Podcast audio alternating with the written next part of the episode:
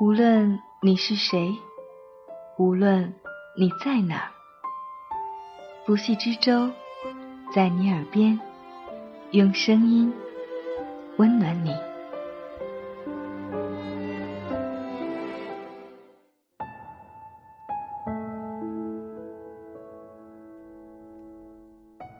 你好吗？这里是在你耳边，我是不息之舟，用美丽的文字、动人的故事，温暖你的耳朵。你也可以在微博艾特不息之舟的海洋找到我。这一期节目，我们要同大家分享的文字，来自丹麦童话作家安徒生的经典作品《天使》。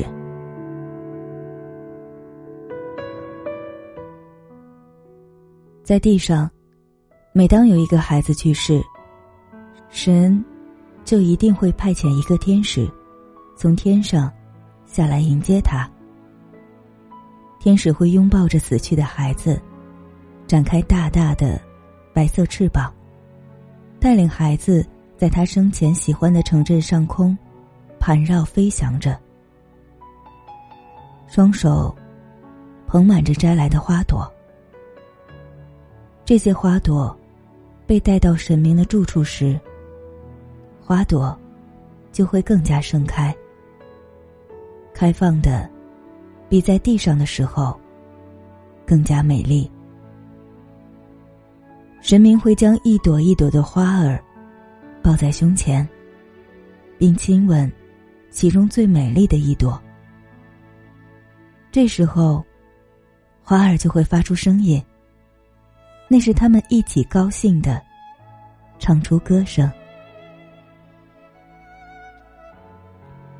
就在那里，天使引领着死去的孩子，前往天国的路上，将一切毫不保留告诉孩子。孩子在睡梦中迷迷糊糊的听着天使的诉说。不久。他们轻飘飘的飞到孩子生前最常游玩的城镇，飞越开满美丽花朵的花园。天使问孩子：“你想摘下哪朵花，到天国去种呢？”孩子看看，正好有一条细嫩优美的玫瑰花枝，但似乎有人在这里大肆破坏，把刚要绽放的花蕾折毁。带来枯萎。孩子看着花朵说：“好可怜啊，把这样的花放在天神的身边，还能绽放吗？”天使取下花后，亲吻孩子。孩子似懂非懂的，半磕起眼。两个人一起摘下美丽的花朵，连被当成野草轻视的金盏花。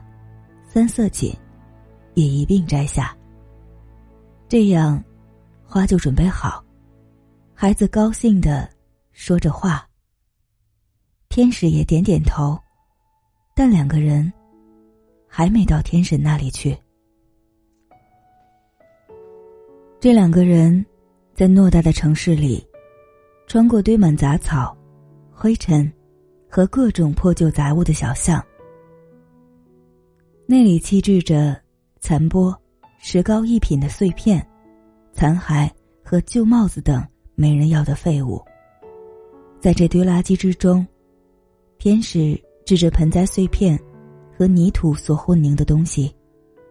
泥土从栽中掉出来，根部完全被土包覆，花草也已经全枯，因为被丢在人来人往的马路上。天使说。把这株花也带走吧。飞行的途中，我再告诉你为什么。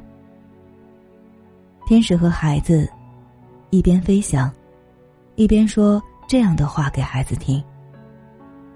在巷子里的地下室，曾经有个孩子睡在那儿。那个孩子从出生开始，就一直体弱多病，躺在床上。身体好一点的时候，他会倚着松枝拐杖，努力的在屋里走来走去。有时夏天的时候，阳光也会照进地下室半个小时。这时候，孩子就会起来，一面在阳光下享受温暖，一面看着自己枯瘦的手指。透过阳光，他看得到手指头里微微泛红的血丝。然后他细声说着：“啊，今天颇有血色呢。”由于邻居的小孩拿山毛榉的树枝给他，他才开始明白何谓初春的森林。他把它放在头上，在山毛榉的树枝下做梦，然后灿烂的阳光。和知鸠的鸟鸣，全都浮现在眼前。某个春日，邻居的小孩又再拿一株小草过来。小孩把里头那株连根的小草种在盆栽里面，放在床边的窗户上。小草自在的生长着，朝气蓬勃的吐出新芽，每年都开出花朵。对小孩来说，这是唯一的花园，也是他最珍贵的宝物。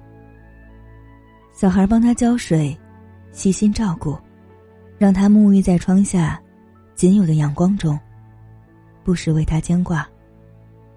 花儿只为小孩一人绽放，散发香气，供他欣赏。连夜晚，也要进入他的梦乡。因此，当天使要来带走孩子的灵魂时，孩子的脸仍然是面向着那朵花。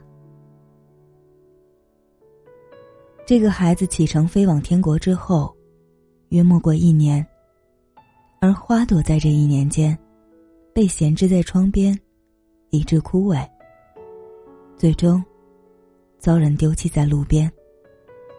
就是刚才这株草，之所以要把它带走，就是因为它虽然看起来不起眼，但比起女王花园里美丽的花朵，它从那个孩子的身上受到更多的喜悦。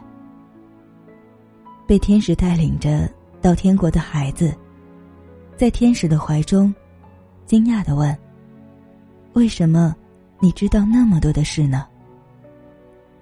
天使知道，他这么回答，因为那个倚着山毛榉、体弱多病的孩子，就是我。为什么把他忘了呢？此时，孩子完全睁开双眼，看见天使美丽优雅的脸庞，同时两人也终于来到充满欢乐与恩惠的天国。天神抱着死去的孩子，像其他天使一样，在背后放上翅膀，然后抱着天使所带来的花朵，尤其亲吻那株可怜的花。结果，花朵发出声音，和大家一起跟着幸福的天使同声合唱。所有大大小小的天使都在唱歌。如今，成为天使的孩子也一样，和那些枯萎的花草一道唱着。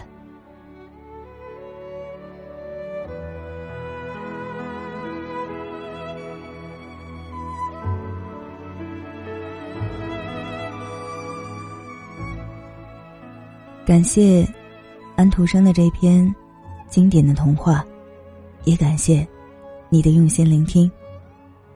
但愿天国的一切，真的那么美好。我是不息之舟，欢迎在节目下方留言，或微博爱的不息之舟的海洋，与我联系。我们下期再见，晚安。